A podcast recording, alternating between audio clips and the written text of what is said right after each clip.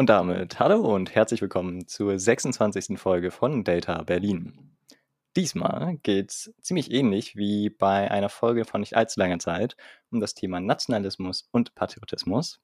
Doch bevor ich erkläre, was der Aufhänger ist, präsentiere ich einmal meine Co-Moderatoren. Ähm, Lukas, sag einmal Hallo. Hallöchen. Und Danny. Auch von mir ein Hallo. Ja, in dieser Folge sprechen wir über ein Essay von George Orwell, äh, der nennt sich Über Nationalismus bzw. Notes on Nationalism. Danny hat das Buch. Da werde ich jetzt einmal ganz kurz vorstellen, wer ist denn eigentlich George Orwell? Und danach geht es dann, ähm, worüber wir im Spezifischen reden werden. Zunächst, George Orwell war ein sehr, sehr bekannter Schriftsteller, Essayist und Journalist. Äh, einer der bekanntesten englischen Schriftsteller. Besonders bekannt wurde er durch zwei Dystopien, die er geschrieben hat. Einerseits Farm der Tiere von 1945 und das andere Buch, was ich auch sehr gut schon kenne, vor allem durch den Englischunterricht, nämlich 1984. Interessanterweise ist George Orwell äh, ein Brite, beziehungsweise er wurde in Britisch-Indien geboren und ist in London gestorben. Aber er hat 1936 im Spanischen Bürgerkrieg mitgekämpft, was ich für mich individuell einfach spannend fand äh, und nicht erwartet habe. Worum geht es jetzt im Spezifischen? Es geht nicht um die bekanntesten Bücher von ihm, sondern es geht um einen Essay, den er geschrieben hat, nämlich, äh, wie gesagt, über Nationalismus. Und da werden wir jetzt in dieser Folge zunächst im ersten Teil darüber sprechen, was er überhaupt im Essay sagt, wobei wir versuchen zu verstehen, was er sagt und das zu erklären, zugänglich zu machen für die Zuschauer. Und im zweiten Teil, das heißt nach der ersten halben Stunde, werden wir dann über den Essay diskutieren. Da werden wir einerseits darüber sprechen, was wir selbst von seinen Gedanken und dem Werk halten und zum anderen eben, was vielleicht den Nationalismus vom Patriotismus trennt und wo wir für uns so ein bisschen die Grenze ziehen. Und damit geht's dann los. Hm. Äh, Danny, Lukas, ihr habt euch mit dem Werk auseinandergesetzt. Ähm, was ist denn eigentlich Nationalismus nach George Orwell? Es, genau, würde sich anbieten, wenn man damit, äh, äh, damit anfängt, ne? mit der Definition des Begriffes. Ähm, ich würde ich würd einfach mal vorlesen, was George Orwell damit gemeint hat. Bist du damit einverstanden, Lukas? Klar, auf jeden Fall. Vielleicht nur eine kleine Anmerkung zu Beginn. Man muss verstehen, dass äh, George Orwell eine ganz andere Definition von Nationalismus hat, als die, die wir alltagssprachlich kennen. Und ähm, da muss man jetzt auch ein bisschen eine gewisse Offenheit mitbringen, um sich jetzt, äh, genau, George Orwell da vielleicht anzunähern und zu verstehen, was für eine interessante äh, These er da eigentlich vertritt. Und ähm, genau, dann kannst du gerne vorlesen, wenn du magst. Äh, genau, also er teilt das in zwei, zwei Definitionen sozusagen ein. Ähm, mit Nationalismus meine ich zunächst einmal die verbreitete Annahme, dass sich Menschen wie Insekten klassifizieren lassen und ganze Gruppen von Millionen oder Abermillionen Menschen mit dem Etikett gut oder böse belegt werden können. Zweitens aber, und das ist deutlich wichtiger, meine ich damit die Angewohnheit, sich mit einer einzigen Nation oder einer anderen Einheit zu identifizieren diese jenseits von Gut und Böse zu verorten und keine andere Pflicht anzuerkennen, als die, deren Interessen zu befördern. Zunächst haben wir, haben wir äh, dieses äh, Nationalismus bedeutet kategorisieren, ne? also das Kategorisieren von Gruppen, von Menschen. Ähm, und zum, zum anderen ähm, haben wir das, das Merkmal, dass wir, ähm, oder dass ein Nationalist äh, sich, mit, sich mit seiner Ident äh, Nation so weit identifiziert, dass, dass es unwichtig ist, ob, ob ob sie im Recht ist oder im Unrecht, ne? jenseits von Gut und Böse. Genau, also dieser Aspekt der Loyalität ist da unfassbar wichtig. Und weil du gerade diesen Begriff der Nation verwendet hast, ist vielleicht auch ganz wichtig, dass George Orwell, oh, Entschuldigung, äh, dass George Orwell nicht direkt jetzt äh, ein Land meint oder so. Ähm, also jetzt irgendwie Deutsche äh, sind irgendwie, können irgendwie einen Nationalismus entwickeln für Deutschland, sondern wie George Orwell das meint, ist, dass man auch für eine gewisse Ideologie, also zum Beispiel auch für eine gewisse Religion ähm, oder für eine andere Einstellung diesen Nationalismus entwickeln kann. Und dieser Nationalismus ist halt unfassbar geprägt von einer ja unbedingten Loyalität, äh, die wir gleich auch nochmal genauer definieren werden, womit die einhergeht. Genau, aber das ist erstmal ganz interessant, das zu verstehen, dass Nationalismus eben nicht auf ein Land ähm, ja, sich beschränkt, sondern auch eben erweitert werden kann durch verschiedene mh, hm, andere Einheiten. Also mich erinnert das, oder für mich der Schlüsselmoment war auch ein bisschen, das vielleicht mit dem Fundamentalismus äh, zu vergleichen. Wobei man da natürlich auch äh, unterscheiden muss, dass der Nationalismus, wie George Orwell definiert, sich auf Menschengruppen bezieht und der Fundamentalismus eher auf äh, das Gedankenkonstrukt an sich. Und äh, falls, falls du es nicht schon erwähnt hast, der, der Nationalist ähm, opfert halt seine eigene Individualität, um, um sich den Wünschen und Interessen des, des höheren Guts sozusagen äh, äh, zu, zu unterwerfen und das zu fördern. Ne? Nicht seine eigenen Wünsche, sondern die der Gruppe. Genau, also laut, laut Orwell, also Orwell bezeichnet Patriotismus als eine Verbundenheit zu etwas, okay? Also es kann die Verbundenheit zu einer Nation sein, äh, zu einem Ort, äh, zu, zu, zu, zu, allem, ne? Also zu allem Möglichen, wo man in, in Gruppen denken kann irgendwo. Ähm, er, er, bezeichnet Patriotismus als etwas Defensives in jeder, in jeder Hinsicht, in, im militärischen Sinne, im kulturellen Sinne, ähm, während er Nationalismus als völlig gegenteiligen Begriff äh, bezeichnet. Also nicht mal, dass, dass diese Begriffe äh, miteinander verwandt sind, sondern sie sind, sie sind Gegenteile. Nationalismus ist nämlich aggressiv und offensiv, äh, militärisch, kulturell etc. Äh, Lukas, vielleicht hast du noch was zu ergänzen. Ja, ich schaue gerade, ich suche gerade nochmal nach diesem äh, Artikel von, ähm, wie hieß der, genau, Armin Nasei, äh, der auch einen sehr, sehr interessanten Artikel dazu verfasst hat, der auch bei den beiden Ausgaben, die wir hatten, hinten noch im Buch äh, dazugegeben wurde. Und da macht er eben auch nochmal eine Unterscheidung auf zwischen Patriotismus und Nationalismus. Also äh, dieser Kommentar ja, bezieht sich eben nochmal auf das Buch und äh, ja, fügt sozusagen eine Interpretation dessen und auf die werden wir uns auch noch im Folgenden öfters beziehen. Und da kann man vielleicht einmal einen Teil aus diesem Artikel vorlesen. Mich schreibt Amin Nasei da, All beschreibt den Nationalismus als eine Form, die eine Unbedingtheit an den Tag legt, die keine Alternativen kennt. Seine begriffliche Differenzierung von Patriotismus und Nationalismus trägt dem Rechnung. Der Patriot sei jemand, der zwar seiner eigenen Lebensweise verpflichtet sei, sie aber nicht absolut setze und von Natur aus defensiv sei, militärisch wie kulturell. Der Patriot will keine Macht über andere, für den Nationalisten ist sie konstitutiv. Der unbedingte Geltungsanspruch des Nationalisten stellt sich nicht an der Realität scharf, sondern nur an der eigenen Steigerungslogik. Und da sind auch noch ein paar weitere interessante Aspekte drinne, die George Orwell zum Nationalismus sagt, nämlich diese äh, Unbedingtheit zur Steigerung äh, und dieser Machtanspruch. Und das finde ich auch sehr, sehr interessante Aspekte, weil dieser Begriff der Macht, also wir hatten ja jetzt schon einige Diskussionen und äh, der kommt für mich irgendwie immer wieder auf. Also dass vielleicht auch Macht ein Teil ähm, oder sozusagen irgendwas ist, was sich durch die ganze Geschichte zieht. Und ich finde, in dem äh, Fall tritt es für mich wieder hervor, dass, äh, dass da diese Gruppe nach Anerkennung auch äh, sich sehnt. Das, das leitet eigentlich auch perfekt über zu den, zu den drei Hauptmerkmalen nationalistischen Denkens, die, die äh, Orwell da ausstellt. Äh, nämlich sind das äh, Obsession, Instabilität und äh, die Gleichgültigkeit gegenüber der Realität. Genau, das sind drei verbindende Hauptmerkmale des nationalistischen Denkens. Und äh, Obsession ist ja genau das, was du gerade beschrieben hast, ne? dass, dass man ähm, an, an, sich an nichts, dass, dass, dass die Zugehörigkeit zu einer Gruppe so wichtig ist und so ein elementarer Bestandteil seines eigenen oder des eigenen Lebens, dass du nicht über andere Dinge mehr sprechen kannst. Und egal in welchem Lebensbereich, musst du betonen, dass du zu einer bestimmten Gruppe gehörst oder eine andere Gruppe in irgendeiner Form demütigen ne? Äh, oder, oder ähm, diffamieren. Ja, ist eben ein ganz interessanter Punkt mit, äh, mit dieser Obsession, weil ähm, diese Obsession eben auch sowas, ähm, ja, ultim, also was Absolutes hat, ja. Also man, äh, also zu dem Punkt kommen wir später auch noch mal ein bisschen mehr, weil wir im zweiten Teil ja, wie Moritz meinte, dann diskutieren werden.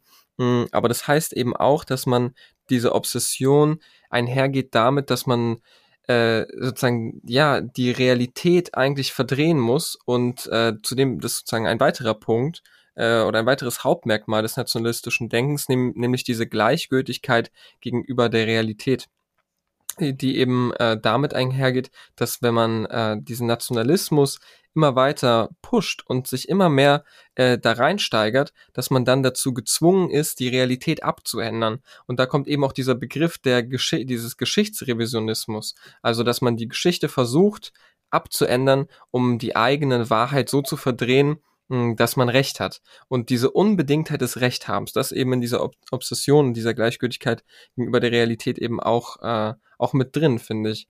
Weil man, weil man da, äh, ja, man sieht die eigene Gruppe als das Wichtigste an. Und da kommt man eben gar nicht, gar nicht drum herum, die Fakten zu verändern, um sich als was Besonderes ähm, hinzustellen. Der, der Begriff der, also das, das Merkmal der Instabilität. Das ist eigentlich das zweite ist. Ich habe das jetzt mal übersprungen, aber das ist ja eigentlich das zweite. Vielleicht könntest du mir das nochmal erklären, weil das ist ja der Begriff, mit dem ich. Na, das ist der Begriff, mit, mit dem ich am meisten ähm, ähm, Schwierigkeiten hatte. Also was, was ich halt herausgelesen habe, war, dass die Instabilität äh, dass das Gefühl des Nationalismus meint, ne, dass es also äh, beliebig ausgetauscht werden kann und dass das, also aber es, es, es ist für mich ein bisschen konträr zu dem, was er davor gesagt hat, deshalb.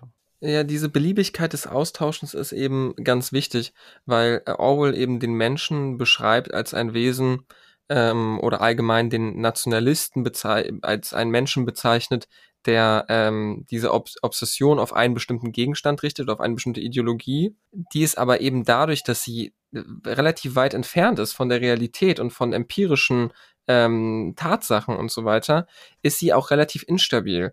Und äh, dadurch ergibt sich eben, dass teilweise Menschen, die Nationalismus für eine bestimmte ähm, Richtung haben, dann auch wechseln können. Also George Orwell muss man natürlich sagen, äh, das äh, Essay ist erschienen 1945, also Ende des Zweiten Weltkriegs, ähm, zum gleichen Jahr, wo auch Animal Farm erschienen ist.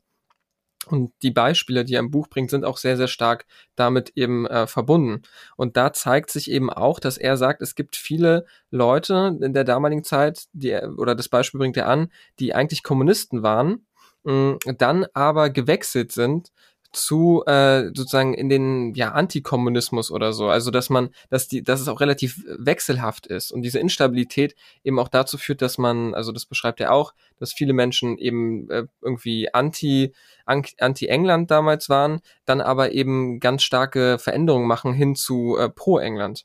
Und äh, da ist eben diese Instabilität, die sich für mich persönlich eben aus dieser Gleichgültigkeit gegenüber der Realität ergibt. Mhm. Oder wie siehst du das? Würdest du dem zustimmen? Oder wo, wo sind so die Schwierigkeiten mit dem Begriff für dich nochmal? Meine Schwierigkeit war, dass ähm, dieser Begriff des, des, des Austauschens, okay, äh, sagen wir eben Kommunist und dann trotz, trotz, Trotzkist, trotz, Trotzkist. Mhm, Trotzkist, genau, das war der Begriff, den er. Mhm. Es ist für mich ein bisschen konträr zu dem, was er davor gesagt hat, in, dass das der Nationalist letztendlich seine eigene Individualität für die Gruppe aufgibt und, und für, für das sozusagen eifert und ja auch nicht aufhören kann, darüber zu sprechen. Okay, also es ist schon, ist schon eine große Sache, ne? Es ist schon, ist schon eine große Sache. Und dass das dann einfach trotzdem ein Objekt ist, was man so beliebig austauschen kann, das, das war für mich etwas, ähm, es war nicht widersprüchlich, aber es ist halt merkwürdig, äh, weil scheinbar, scheinbar scheint es dann so zu sein, dass nicht mal unbedingt das, wofür man einsteht, das Wichtige ist, sondern das Gefühl des Nationalismus an sich, ne? Weil ich meine, wenn es beliebig austauschbar ist, äh, scheinbar, äh, Orwell macht ja auch keinen Unterschied zwischen ähm, verschiedenen Arten von Nation Nationalismen. Ne? Also es ist, es gibt den. Hm. Er sagt schon, es gibt verschiedene Nationalismen später, im, im späteren Teil des, des Essays. Sch schon, schon, aber sie alle haben halt die, die äh, Begrifflichkeiten, die wir am Anfang definiert haben, einig. Ne? Also äh, der Katholik, der Katholik könnte dann auch auf einmal genauso gut sagen, äh, ich, ich bin Weißer und das ist gut oder ich bin, ich bin Deutscher und das ist gut und so weiter und so fort. Ne? Ja, da machst du halt einen wichtigen Punkt auf, weil das sich eben darauf bezieht, dass äh, Orwell sagt, der Nationalist äh, sei jemand, der ähm, dem, dem kannst du alles absprechen. Ne? Also dem kannst du alles ausreden, nur den Nationalismus selber nicht. Das ist sozusagen jetzt zitiert aus einer Stelle aus dem Essay. Und damit meint er, glaube ich, genau das, dass ähm, der Nationalist nicht eine bestimmte Ideologie hat, der er folgt, sondern dieses Nationalistische an sich, was du gerade meintest als Gefühl oder so, das, äh, das ist entscheidend. Und ähm, die Ideologie, auf welche sich dann ähm, bezogen wird, die kann auch äh, sich verändern. Da kurz vielleicht als Frage. Ähm, mit Gefühl, ist das, Danny, von dir gemeint, so ein bisschen wie so ein Verbundenheitsgefühl, dass man mehr ist als nur ein Individuum, dass man irgendwie einen größeren Zweck hat? Oder wie kann ich mir dieses Gefühl vorstellen, das eigentlich den Nationalismus am meisten definiert in der Essenz? Äh, das ist das, was ich damit meinte, genau. Also das, das Gefühl, ähm, mit, mit Gefühl meine ich Gefühl der Verbundenheit, ne? Der, der, genau, dass man, dass man sich äh, zu etwas großem Ganzen irgendwie zugehörig fühlt. Ne? Was ja auch ein gutes Gefühl ist. Ne? Das ist ja, ist ja ein wunderbares Gefühl. Dass, dass man glaubt, dass die eigene Existenz ähm, gerechtfertigt ist. Ne? Äh, das das, das finde ich nämlich ganz interessant, dass diese, diese Nationalismen nach Orwell, die gab es ja dann theoretisch schon immer. Okay? Aber sie haben ja ihren Höhepunkt gefunden in im, im Zeitgeschehen des, des 20. Jahrhunderts, okay? Zum Beispiel im äh, sowjetischen äh, Regime, also im kommunistischen Regime, im nationalsozialistischen, im Kapitalismus und so weiter und so fort. Es gibt nämlich die Theorie, dass, äh, vor allem Nietzsche zum Beispiel hat sich da ganz stark gemacht, Aufklärungskritiker sozusagen, dass mit der Aufklärung wurde den Menschen was genommen, nämlich das Gefühl, etwas Bedeutungsvolles zu sein, auch als Individuum. Ne? Also mhm, ja, es gibt so, glaube ich, drei Kränkungen, die die Menschen erfahren haben, die genau das eben unterstützen. Also, dass die Menschen sich eben nicht mehr als das Höchste der Schöpfung ansehen. Genau. Mhm. Und damit geht halt auch einiges einher. Nietzsche, Nietzsche hat halt kritisiert, dass der, genau, dass die Aufklärung uns äh, dieses Gefühl des, des Göttlichen genommen hat, uns aber im Austausch nichts gegeben hat. Weil mit Vernunft und mit Vernunft und Logik, und das schreibt Orwell ja selbst, mit, mit Vernunft und Logik ist nicht so viel wert, wie das Gefühl zu haben, von, von Gott geschaffen zu werden, als, als einzige Spezies in diesem Universum und das Mittelpunkt von, äh, der Mittelpunkt von allem zu sein. Ne? Mehr diese emotionale Zugehörigkeit. Ich, ich finde das spannend, äh, die Frage eben, die ist in der Individual Individualismus, den wir gerade in der westlichen Kultur unfassbar zelebrieren und ausleben. Es geht ein bisschen weg von diesem Glauben und eben von dieser religiösen Verbindung, aber es ist auch eine Entwicklung, die auch da so ein bisschen einhergeht, dass man eben nicht mehr in der Gesellschaft selbst, unabhängig vom Glauben, schon in der Gesellschaft selbst man gar keine Gruppe mehr hat. Und eben ganz unabhängig von dem Glauben kann es alles Mögliche sein. Man ist halt das Individuum, das selbstbestimmt durchs Leben geht, aber zugleich ist man halt auch nirgendwo zu Hause, so wirklich. Was wahrscheinlich auch ein Effekt ist, der das eben auch mit bestärkt. Es ist ja auch so ein Kritikpunkt der 68er Bewegung, dass man sagt, also wir kommen gleich zurück zum Essay für alle, die die fragen, wo wir uns hier gerade, äh, welche Sphären wir uns gerade entfernen. Ähm, aber das ist ja auch ein Kritikpunkt der 68er Bewegung, dass die ja dieses Familienkonzept, äh, welches es so klassisch gegeben hat oder gegeben haben soll, ich kann es gar nicht mehr nachvollziehen. Äh, was übrigens auch ein Punkt ist, auf den wir gleich mal eingehen müssen, äh, diese Nachvollziehbarkeit von Fakten. Aber ähm, zurück dazu, ähm, dass, dass diese Familie da weggefallen ist. Und das ist eigentlich auch ein wichtiger Punkt, dass man äh, eben diese, diese Stabilität auch in gewissermaßen braucht. Ähm, ja, und Danny, was wolltest du sagen? Ähm, ich ich wollte nur sagen, also, dass ich überhaupt das Konzept vom Individualismus, wie, wie wir ihn heute verstehen und wie wir glauben, dass wir ihn leben, dass das überhaupt existiert. Äh, weil, ich meine, ich, ich, du kannst durch Berlin laufen und du siehst oft, 90 Prozent der Fälle, siehst du die Gruppenzugehörigkeit. Also ich, also ich erwähne halt nur klassische Hipster zum Beispiel. Der Hipster. Der Hipster äh, glaubt, der Klischee-Hipster, ne, also die Definition des Hipsters, dass, dass er irgendwie ähm, individuell ist und das eben durch seine Kleidung irgendwie aus, äh, austragen möchte, ne, hinaustragen in die Welt. Äh, das Problem ist nur, dass viele Leute das auch möchten und am Ende hast du halt eine homogene Gruppe, der Hipster, die alle individuell sein wollen, aber äh, genau den gleichen Jargon benutzen, genau die gleichen äh, Kleidung, die, genau die gleiche Kleidung haben, äh, das, das gleiche irgendwie beruflich machen und so weiter und so fort. Und ähm, also diese Gruppenbildung scheint irgendwie etwas sehr Natürliches zu sein. Dieser, dieser Wunsch nach Individualismus scheint automatisch wieder in diese Gruppenzugehörigkeit äh, zu fallen, aus die man dann wieder herausbrechen möchte. Aber dann möchte ja jeder herausbrechen, deswegen hast du wieder eine neue Gruppe und etc. etc ich glaube, ein wichtiger Punkt, den man da anmerken muss, ist, dass diese Individualität mh, hm, sich, glaube ich, nicht dadurch ergibt, dass du, äh, dass du aus allen Gruppen ausbrichst, sondern diese Individualität ergibt sich heutzutage meiner Meinung nach mehr daraus, ähm, dass wir anstreben, verschiedenen Gruppen anzugehören. Und diese verschiedene Zusammensetzung der Identität, also Identität zu betrachten als ein, als eine Collage von, von Sachen, ähm, da ergibt sich dann die Individualität aus. Weil klar, wenn ich mir jetzt die gleichen Nikes hole wie, wie alle anderen auch so, dann gehöre ich in diesem, was meine Schuhe angeht, zu einer bestimmten Gruppe. Aber dass Leute dieses, äh, diese, äh, diese Nike-Schuhe mit diesem T-Shirt kombinieren und dann vielleicht noch das und das dazu mixen und so. Dadurch ergibt sich für mich persönlich dann diese Individualität und die Besonderheit des Menschen. Aber dann sind wir jetzt auch beim Thema der Individualität und das äh, führt eigentlich sehr weit weg. F ähm, vielleicht wollen wir doch noch mal kurz zurückkommen, oder nicht sehr weit weg, aber ein bisschen weit weg. Vielleicht äh, wollen wir doch noch mal zurückkommen zum Essen, weil du meintest, du hast mich jetzt nach einer Sache gefragt, die ich dir erklären sollte. Vielleicht kannst du mir eine Sache erklären nämlich äh, was, äh, ja jetzt, du weißt schon, was kommt, ne? Ähm, was George Orwell auch beschreibt, ist äh, die drei Kategorien äh, des Nationalismus, nämlich einmal den positiven Nationalismus, den übertragenen Nationalismus und den negativen Nationalismus. Und ich bin ehrlich, den Aspekt vom Essay habe ich auch nicht ganz kapiert. Also der war mir ein bisschen zu kompliziert. Also, ja, mir auch, deswegen. Also, wir sprechen ihn an, ja, okay. Ja, vielleicht nur so am Rande. Vielleicht, dass er existiert, kann man mal erwähnen. Orwell kategorisiert die äh, Nationalisten in, in, drei verschiedene Arten von Nationalismen. Also es gibt, es gibt ähm, den, den, positiven Nationalismus, den ähm, übertragenen Nationalismus und den negativen Nationalismus. So, wie haben wir es verstanden? äh, der positive Nationalismus scheint sich dadurch auszudrücken, dass du die Zugehörigkeit zu deiner eigenen Gruppe stark machst, also pro deiner Gruppe bist, während der negative Nationalismus er dieses, ähm, er die Diffamation der anderen Gruppe im Vordergrund stellt. Zum Beispiel, ein Beispiel für den, äh, für den negativen Nationalismus wäre in dem Fall äh, Antisemitismus. Und das, ganz kurz, das ist es vielleicht, dass äh, beim negativen, dass beim negativen Nationalismus gibt es keine feste Gruppe gegen etwas, sondern einzelne Individuen hassen eine Gruppe.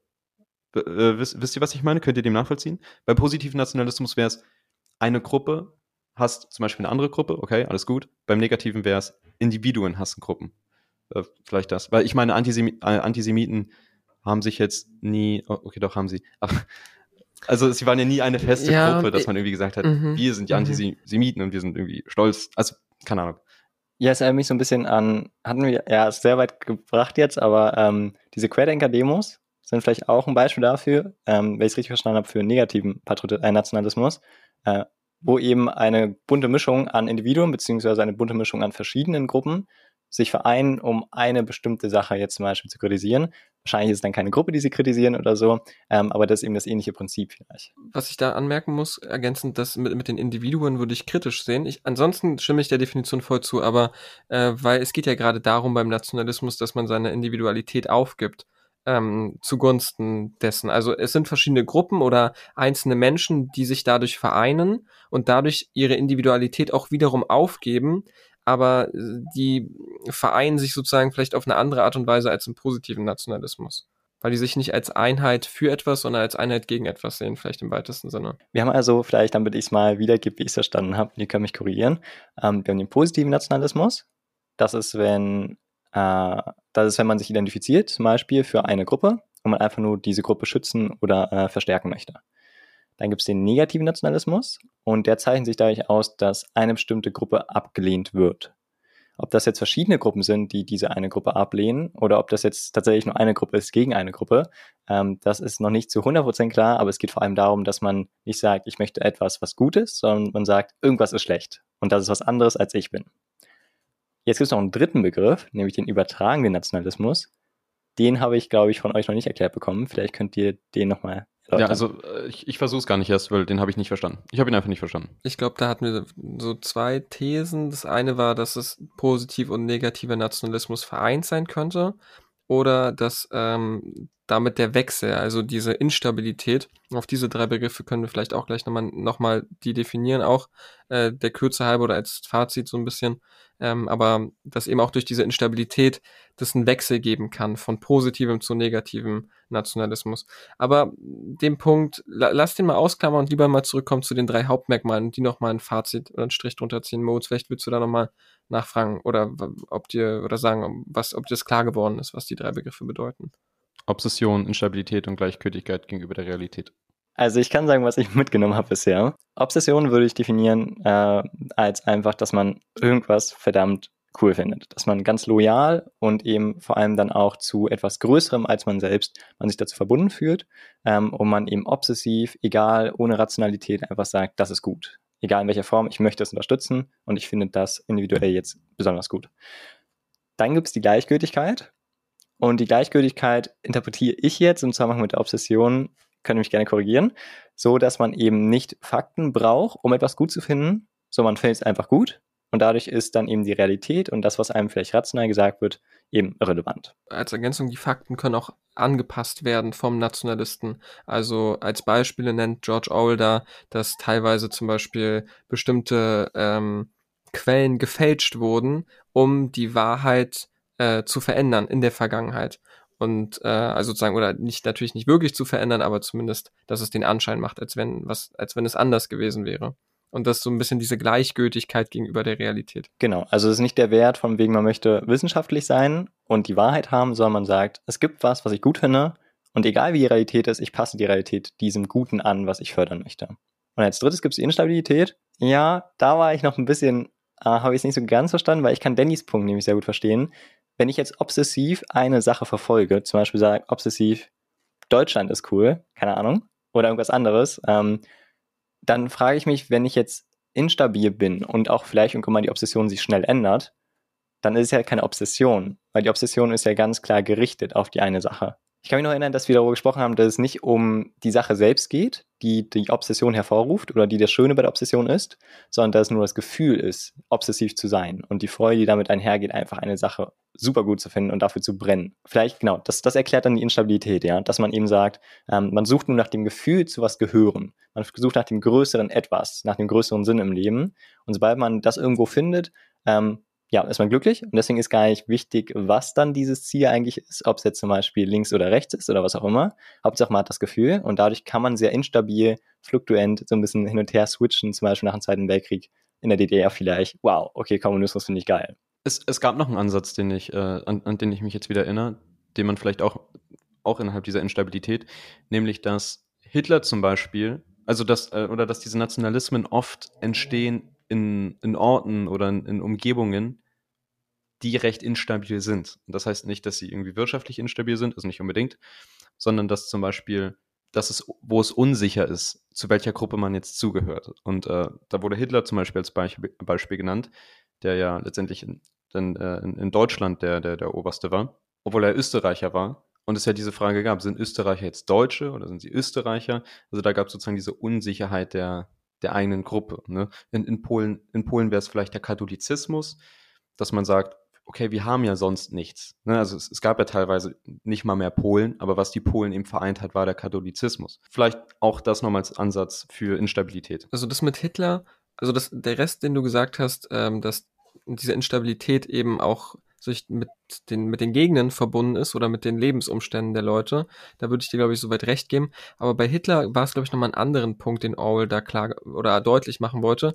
Es geht nämlich nicht beim Nationalismus eben darum, dass man auch wirklich Deutscher ist, wirklich Engländer ist oder was auch immer, sondern dieser springende Punkt, dass Nationalismen sich nicht auf eine Nation beziehen müssen, sondern wechseln können. Also du kannst äh, Nationalist sein für äh, für den Kommunismus, aber selbst Engländer sein. So, oder du kannst Nationalist sein für, äh, für den Katholizismus, aber selbst vielleicht irgendwie in einem evangelischen Land leben oder sowas in der Art. Also, ähm, das ist, das ist vielleicht ein wichtiger Punkt, nochmal das zu verinnerlichen, dass dieser Nationalismus eben nicht an die ethnische äh, Verbundenheit unbedingt mit dieser Gruppe oder was auch immer äh, gebunden ist.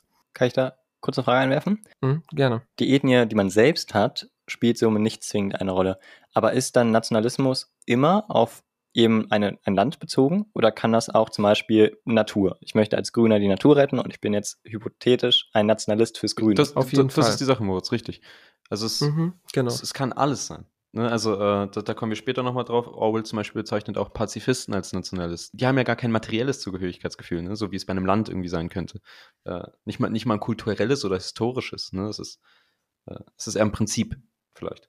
Vielleicht nochmal zu dieser Gleichgültigkeit gegenüber der Realität ist auch wichtig zu erwähnen, dass Orwell eben beschreibt, dass Nationalisten äh, teilweise ähm, die Fakten für sich selbst anders auslegen als für andere. Also da bringt er zum Beispiel das Beispiel, dass äh, brennende Kommunisten äh, unfassbar stark die äh, Konzentrationslager kritisieren würden, aber die Gulags zum Beispiel anders einordnen würden. Also das sind ja auch keine Beispiele, die irgendwie aus der Luft gegriffen sind, sondern die er selbst als Journalist auch sozusagen, glaube ich, so verfolgt hat. Äh, das ist vielleicht nochmal wichtig anzumerken. Mm, genau. Und das ist eben auch interessant, dass diese Wahrheit sich eben auch, oder diese, diese, diese Distanz, ja, zu, äh, zu, zu Fakten sich eben auch in diesem Moment zeigt. Jetzt ist der Punkt, wo ich einfach mal überleiten würde zu dem, zu, zu, zu der ähm, Heilung des Nationalismus. Aber äh, du, du was mit dem, also man kann es nicht heilen, kleiner Disclaimer, äh, aber man kann dran arbeiten. Ähm, Orwell äh, bezeichnet erstmal eine Alternative, die er aber ablehnt, nämlich äh, gibt es scheinbar, oder gab es immer noch, äh, Gruppen oder Leute, die sagen, halte dich einfach aus der Politik raus.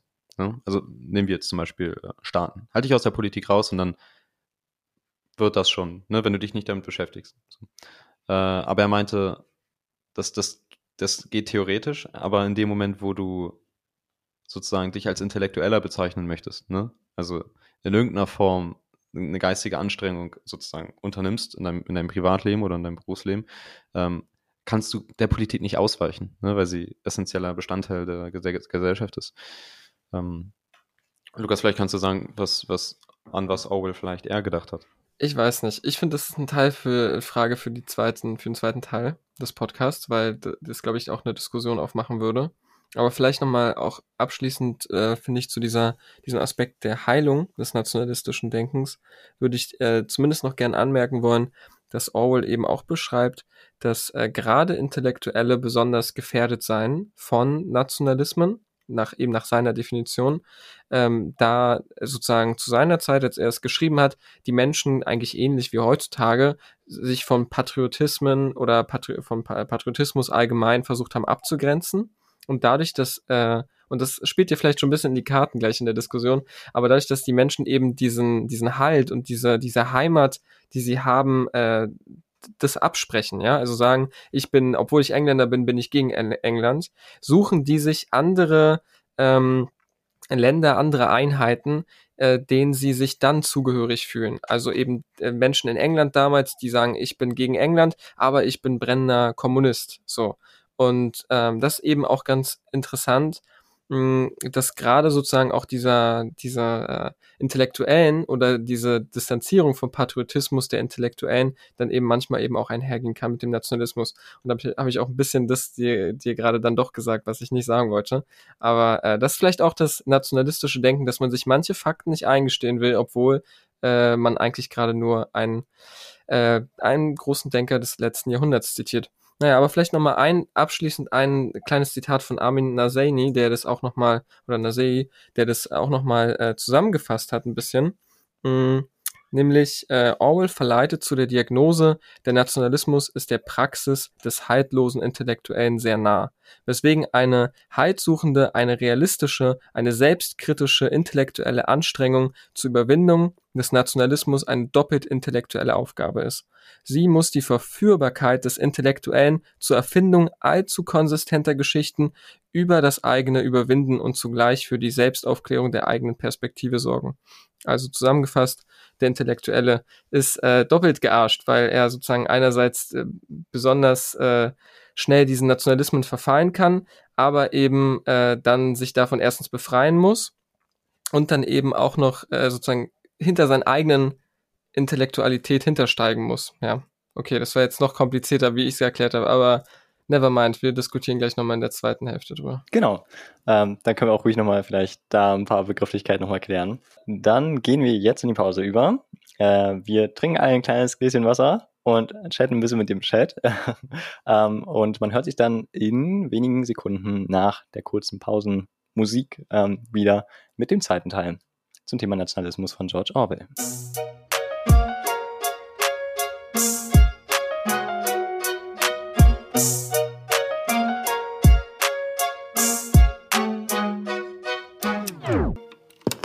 So, da sind wir aus der Pause zurückgekehrt. Ähm, und wir reden weiter über Nationalismus, beziehungsweise jetzt geht es in die Diskussion, wo man sich ähm, ja, selbst ein bisschen Position bezieht äh, und man für sich selbst ehrlich auch fragt, was ist denn jetzt eigentlich Patriotismus für uns und Nationalismus und was fangen wir mit der Definition von George Orwell an.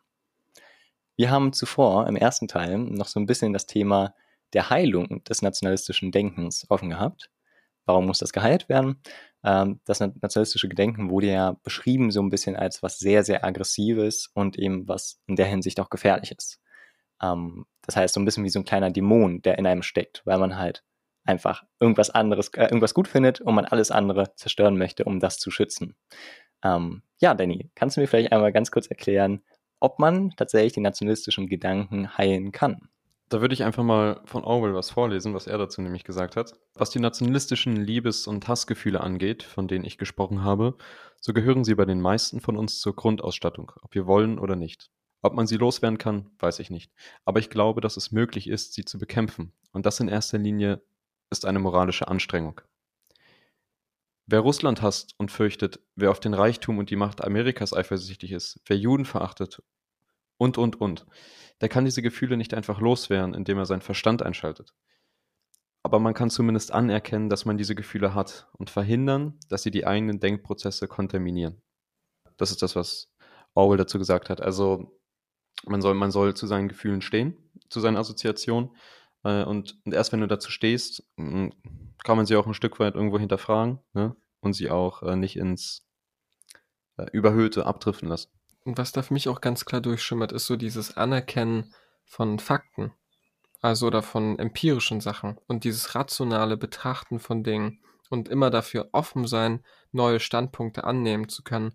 Ich finde es ganz interessant. Ich habe jetzt vor einiger Zeit zum Beispiel auch einen Podcast gehört äh, von, äh, mit einem Philosophen, nämlich ähm, heißt der Podcast Hotel Matze. Und da war jetzt nämlich vor einiger Zeit ein, äh, ein Gast da, nämlich ein Philosoph. Und sein Name ist. Okay, ich finde den Namen jetzt nicht. Egal. Lassen wir es einfach. Egal, es gibt auf jeden Fall diese Einstellung, ähm, offen zu bleiben für andere Positionen. Die schimmert für mich da ganz klar durch. Da hätte ich aber nur kurz die Nachfrage. Ähm, dieses Bewusstwerden, Danny, was du ja auch beschrieben hast, oder was George Orwell beschrieben hat, dass man dazu steht, irgendwas zu mögen oder nicht zu mögen. Ähm, hat er noch mehr dazu gesagt? Weil das hört sich für mich erstmal einfach nach Reflexion an, in der simpelsten Form, dass man halt sagt, ich mag was und ich mag was nicht.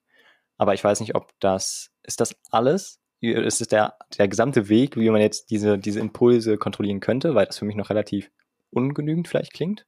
Ja, also ich meine, Orwell schreibt nicht viel mehr weiter dazu. Also äh, er, er, fügt noch dazwischen, dass es geht zuallererst darum herauszufinden, wer man wirklich ist, welche Gefühle man wirklich hegt und dann die unvermeidliche Voreingenommenheit im Kopf zu behalten, ne, wenn man andere Dinge be verurteilt, beurteilt.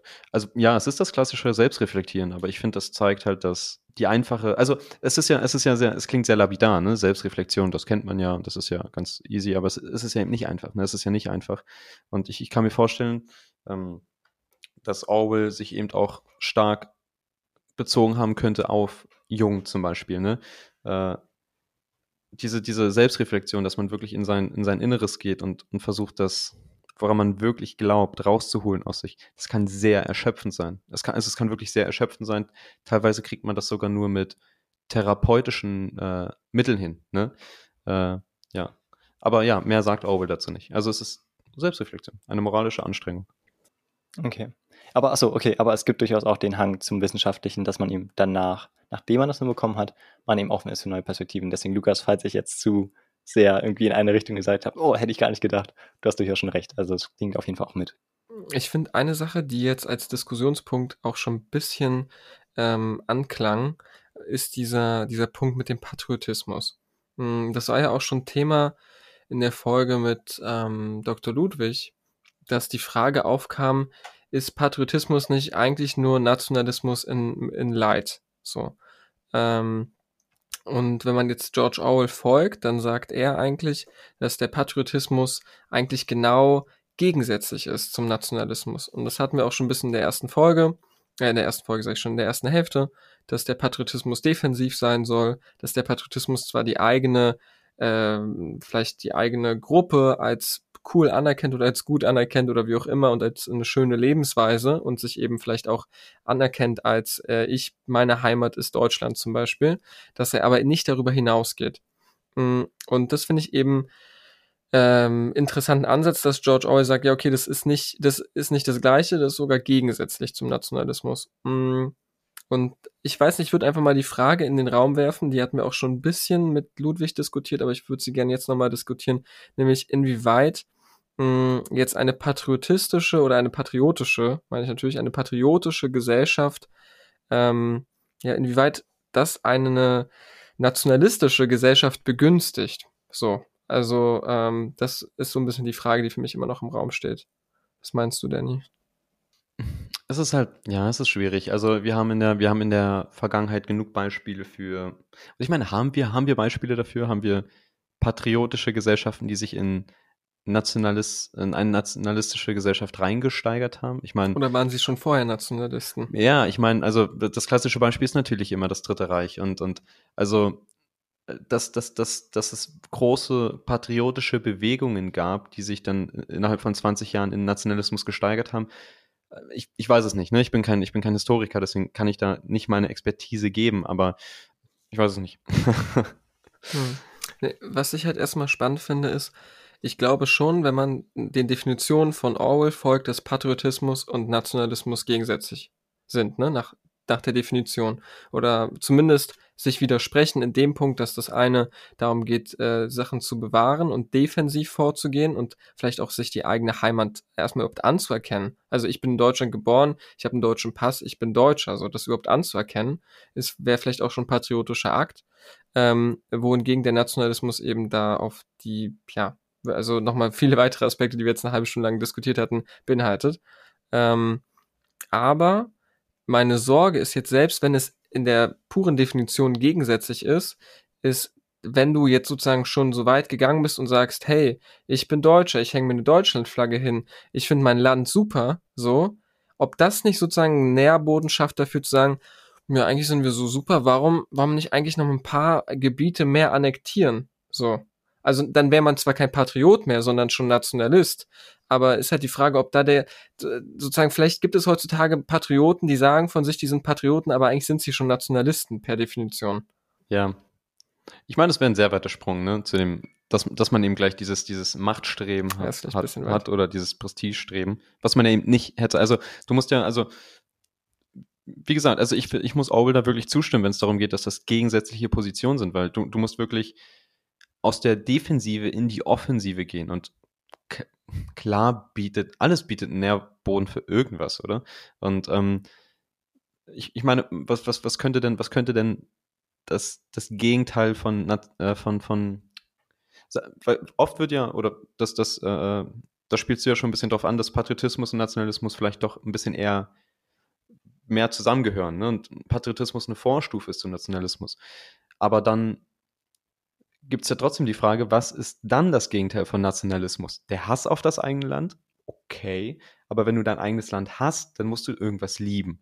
Weil also das ein Gefühl geht nicht ohne das andere. Du musst, also, ne, also du kannst nicht einfach hassen. Du musst, du musst, für irgendwas musst du Liebe empfinden. Und das ist dann die Liebe für den Hass, den du auf dein Land empfindest, weil das ist wieder Nationalismus. Nee, nee, nee das wäre dann wahrscheinlich dieses ähm, kosmopolitische eher. Also die Liebe dafür, alle Länder zusammen zu führen, zusammen zu wissen oder so, I don't know, so eine große Weltgemeinschaft zu schaffen.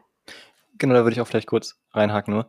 Ähm, ich glaube, die Definition von George Orwell ist ja auch sehr, sehr allgemein. Und im Alltag benutzt man vor allem Nationalismus eben auf Nationen bezogen. So, Logischerweise. Ähm, Genau, und das macht der George Orwell nicht zwingend. Äh, wenn man es aber doch tut, eben auf Nationen bezieht, dann wäre eben das Gegenstück, dass man eben nicht in einzelnen Systemen und Nationen denkt, mit eigenen Volkssouveränitäten, sondern man sagt, dass eben die Menschheit als solche eine, eine einzige große Souveränität hat und als eines großes Wesen zu erkennen sein sollte und dementsprechend vielleicht auch die Systeme so strukturiert sein sollten, wie es eben schon angefangen hat mit der UN oder mit der EU zum Beispiel, dass man eben ähm, über, also supranational eben handelt und irgendwie so da irgendwie eine Ebene aufbaut, die darüber steht. Hm. Ja, ich hatte gerade noch, Entschuldigung, Moritz, jetzt hatte ich, äh, jetzt habe ich mal gleich gerade das gleiche wie du vorhin mit äh, Danny und mir.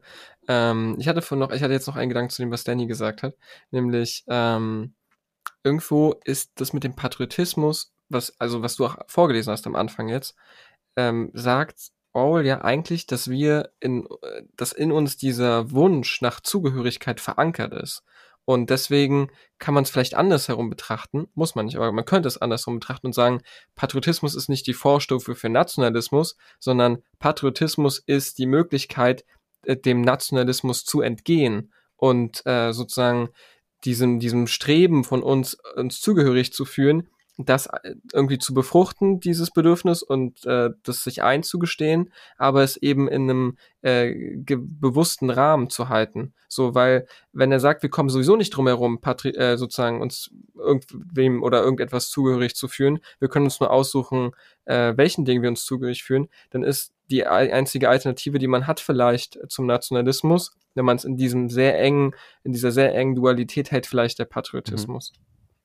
Ja, ich meine, wäre eine Möglichkeit. Genau, also da, da würde ich dir erstmal zustimmen. Ich, ich weiß auch immer gar nicht, was, was der ganze Hehl soll bei Patriotismus, Nationalismus, dass man das irgendwie. Ich, für mich ist das genau die gleiche Debatte wie, äh, wie das, wie das Killerspiele Amokläufer hervorbringen. Äh, das, das ist.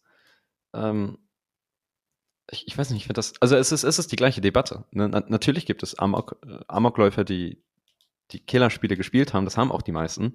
Äh, aber das, wie gesagt, da gibt es ja dann immer das, das haben auch 100% haben auch Brot gegessen, ne? Und, äh, hm.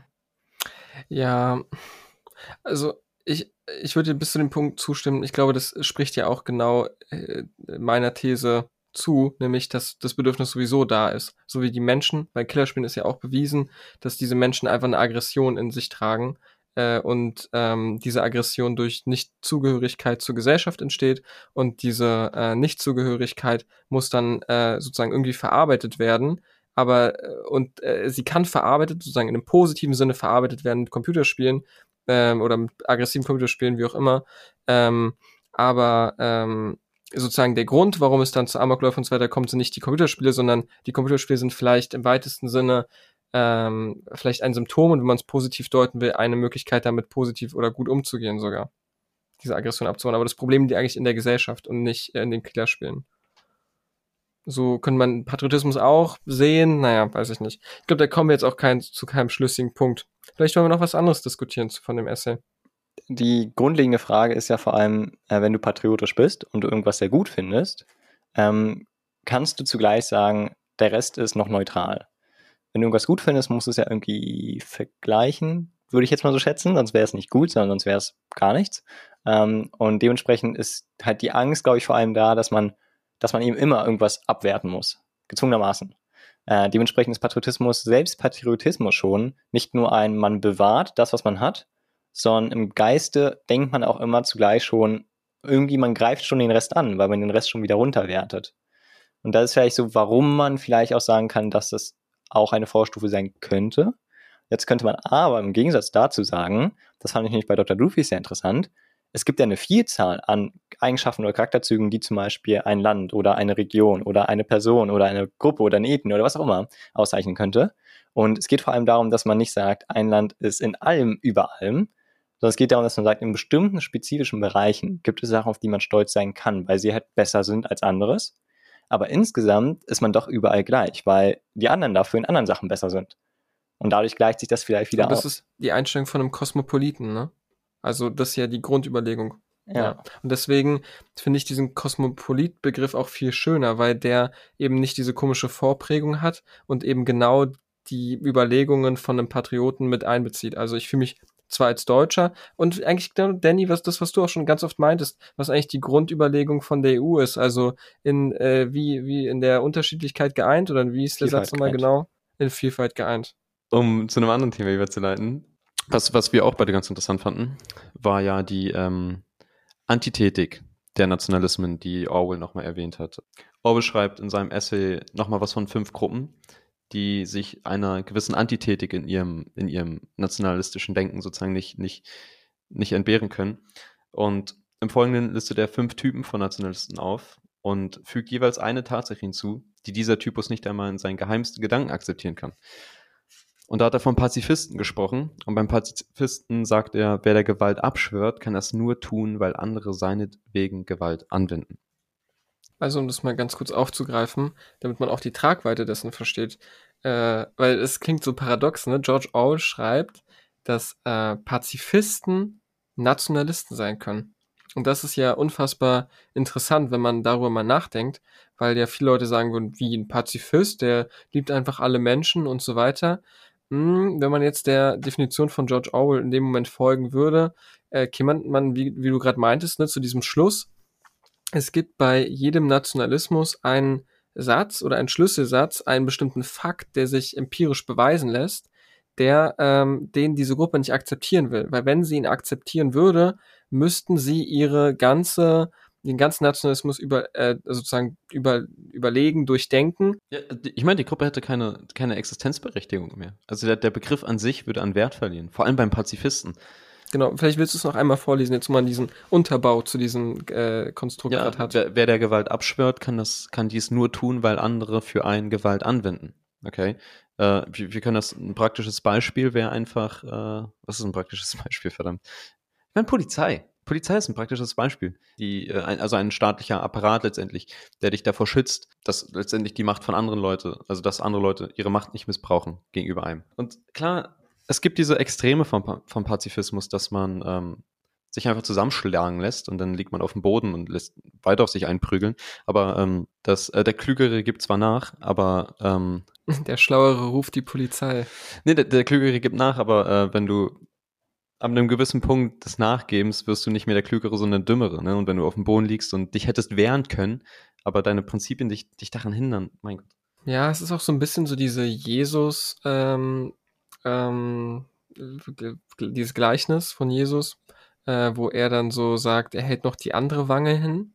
Und ich finde diesen Idealismus dahinter super, ne? Also diese Überlegung, selber auch mal zurückzustecken und zu sagen, okay, sozusagen tob dich ein bisschen aus, so wie so, so ein kleines Kind, aber dann kommt man wieder gemeinsam auf eine Ebene. So, und dass man eben nicht noch mehr Öl ins Feuer schüttet. Das finde ich an sich auch eine gute Überlegung. Ich glaube aber, äh, global betrachtet, muss man halt, also ich bin auch kein Fan von Krieg. Ich glaube, niemand ist, also die wenigsten Menschen sind ein großer Fan von, von Krieg. Die Sache ist jetzt nur die, kann man jetzt rein rational, ne? Also ich glaube, irgendwo emotional wollen wir alle keinen Krieg, so, aber wenn man es wirklich rational betrachtet, ist es schwierig, diese Einstellung zu 100 Prozent sich daran zu halten, so. Das ist ja, äh, nehmen wir den IS als Beispiel, okay? Was, was möchtest du denn tun? Möchtest du dem IS sagen, also denk noch mal drüber nach, wir können uns ja noch mal an den Tisch setzen und also das hatten wir, haben wir schon in einer, in der letzten Folge diskutiert. Ähm, es, es gibt einfach Menschen, mit denen kannst du nicht diskutieren und die wollen ja auch überhaupt nicht diskutieren. Die wollen Gewalt anwenden, weil Gewalt nun mal für viele Ziele ein probates Mittel ist, anscheinend. Okay, hat ja die Geschichte auch bewiesen. Ne? Es, also, es ist ja nicht so, dass Gewalt nie zu irgendwas geführt hat.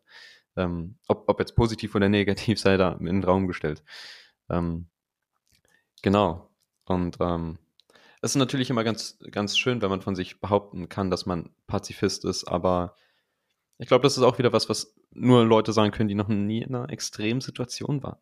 Also in dem Moment, wo es drauf ankommt, bist du kein Pazifist. Also es ist, es ist auch ähm, neurobiologisch überhaupt nicht möglich. In Extremsituationen werden nämlich bestimmte ähm, Teile deines Gehirns getriggert, andere werden zum Beispiel lahmgelegt. Äh, das rationale Verhalten zum Beispiel, ne? da geht es um, um Reflexe, da geht es um ähm, Instinkte. Und ein Instinkt ist nur mal Gewalt anzuwenden, wenn du in der, in der Falle sitzt. Ne? Du kannst dich auch totstellen. Äh, das, das geht halt, theoretisch geht das auch. Du kannst dich auch totstellen. Vielleicht bist du dann ein echter Pazifist. Das denke ich mir, ich weiß, das ist jetzt echt, ich glaube, ein bisschen makaber, das zu sagen, aber man stellt sich ja manchmal vor, wie es wäre, wenn, also früher habe ich es mir manchmal vorgestellt, wenn ich in die Schule gegangen bin und ich hatte so irrationale Ängste und ich dachte, fuck, was ist, wenn heute in der Schule äh, ein Amoklauf stattfinden sollte oder so, ne? Und man hat so diese Ängste manchmal so, dann sitzt man im Bus und denkt, plötzlich, guckt so raus, so, guckt sich so die, den blühenden Baum an und plötzlich kommen so richtig blöde Gedanken und man denkt so, warum sind die plötzlich da? Und dann habe ich mir da immer gedacht, warum legen sich nicht einfach alle Menschen, also es funktioniert natürlich nicht, wenn alles machen, aber alle auf dem Boden und tun so, als wenn sie tot wären. So. Äh, vom Ding so, du hast mich schon getroffen, alles gut, so wie beim Völkerball. Das ist halt total makaber, aber das habe ich mir damals halt so ähm, gedacht, als, weiß nicht, 14-Jähriger oder so. Na, crazy. Ähm, aber vielleicht nochmal kurz zu diesem Antithetischen, weil das äh, ein spannender Punkt ist. Ähm, diese Überlegung, dass es Sätze gibt, die die Nationalismen auch so ein bisschen triggern können, ne? Das finde ich halt so genial, weil das halt auch so so Satire oder so alle möglichen ähm, sozusagen Kunst und Kultur äh, und vor allem Satire jetzt im Spezifischen nochmal so eine ganz andere Wertigkeit gibt. Das heißt, du kannst Menschen auch bewusst provozieren, indem du die mit so einem Satz konfrontierst. Und das finde ich eben ganz, ganz spannend. Äh, und ein Satz, der zum Beispiel, glaube ich, äh, ah, das Schwierige ist halt bei so einem Satz, der, der funktioniert halt eben nur, wenn er sich empirisch oder rational begründen lässt. Ne? Und dann kommen wir in so einen ganz schwierigen Punkt, wie, dass du meintest, mal in einem Podcast, es gebe nur zwei Geschle Geschlechter. Wir müssen es jetzt nicht ausdiskutieren, weil ich, weil ich glaube, das führt jetzt nirgendwo hin, diese Diskussion. Aber dieser Satz zeigt ganz gut, ähm, beide Gruppen glauben, die äh, wissenschaftliche Hoheit darüber zu haben.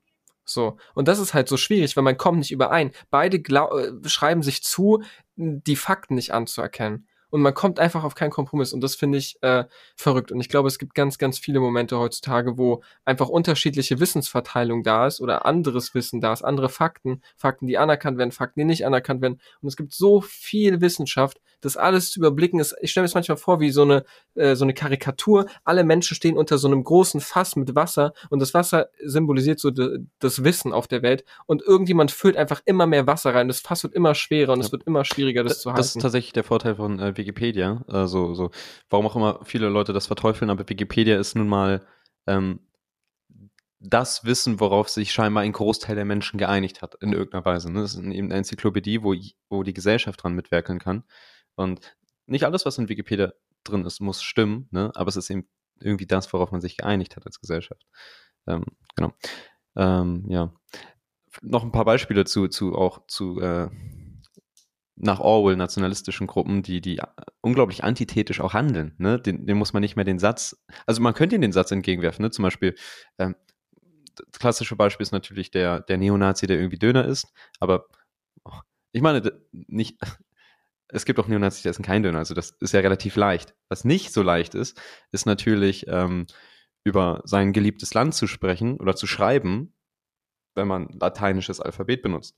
Oder wenn man Rechenübungen macht, um deutsche Sachen zu beweisen, keine Ahnung, ähm, irgendwie Messdaten oder so und dabei arabische Zahlen benutzt. Ne? Ähm, beim, beim Linken wäre es natürlich, beim, oder beim Linksextrem wäre es natürlich ähm, die, die Typen, die den äh, den, den Staat verteufeln wie sonst was und, und trotzdem sich beim Lidl ihr äh, Sternburger kaufen und sich dann im Park hinsetzen und über den doofen Staat und den doofen Kapitalismus aufregen. Oder alle Klimaaktivisten, die rauchen. Klimaaktivisten, die rauchen, Klimaaktivisten, die gerade ihr Führerschein machen, Klimaaktivisten, die ähm, äh, die atmen, basically. Also, aber es gibt, ich meine, es gibt Dinge, ja. es gibt Dinge, ähm, oh, das ja. war gar nicht so gemeint hm. gerade. Ich, ich meine gerade, nicht, dass es schlimm ist zu atmen, aber man stößt Kohlendioxid aus. Oh Gott, oh Gott, gleich kommt die Cancel Culture. Nee, genau, Klimaaktivisten. Ich kenne, ich hab's, äh, also jeder von uns hat bestimmt Leute in seinem Umfeld, die sich als klimaaktivistisch bezeichnen würden und auch durchaus als grün und ökologisch und trotzdem jetzt ihr Führerschein machen, aber darin scheinbar keinen Widerspruch sehen beziehungsweise es ist ein, es ist ein Widerspruch, den man verkraften kann. Weil, und das ist auch wieder lächerlich. Also.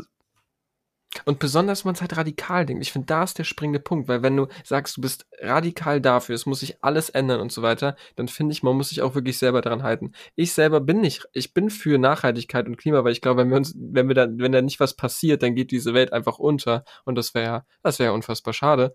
Ähm, aber ich merke halt, ich als Individuum ja, da gibt's keinen Podcast mehr, aber ich merke halt als Individuum, ich pack das nicht. Also ich kann versuchen, weniger Fleisch zu essen, okay. Ich kann versuchen, mehr Öffis zu fahren, okay. Aber wenn ich in den Supermarkt gehe, dieser klassische Fall von, was wir letztens hatten mit, ähm, äh, mit den Grundrechten, mit, ähm, oh Gott, oh Gott, mit dem Schirach, ne? Also irgendwann brauche ich eine Institution, die mich als Individuum entlastet und Verantwortung dafür übernimmt. So, und man kann doch nicht alles auf, aufs Individuum abschieben. Das finde ich halt einfach mega schwierig so. Aber egal, ich wollte noch kurz was wegen Antithetik sagen. Ähm, diese Flagge hier, ne? Es wird wahrscheinlich ein paar Zuschauende geben, die sich darüber ärgern, dass die hier hängt. Ich habe die jetzt auch das ganze Video gar nicht angesprochen, weil es eigentlich kein, keines Wortes bedarf. Es ist Pride Month, man kann sich sowas mal im Hintergrund hängen, um mal ein bisschen darauf aufmerksam zu machen und so weiter und sich da auch zu bekennen. Äh, aber es wird Leute, die werden sich geben, die werden sich darüber vielleicht aufregen. Und das finde ich lustig, weil wenn man sich dann darüber aufregt, ist es auch wieder so diese Obsession dagegen zu sein.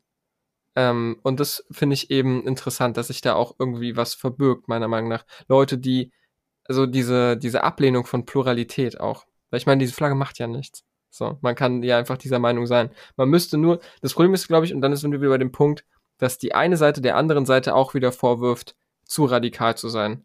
Und dass die Flagge jetzt für was Radikales steht. Und ich selber sehe es halt nicht als was Radikales. Naja, egal. Jetzt habe ich mich in Rage gequatscht.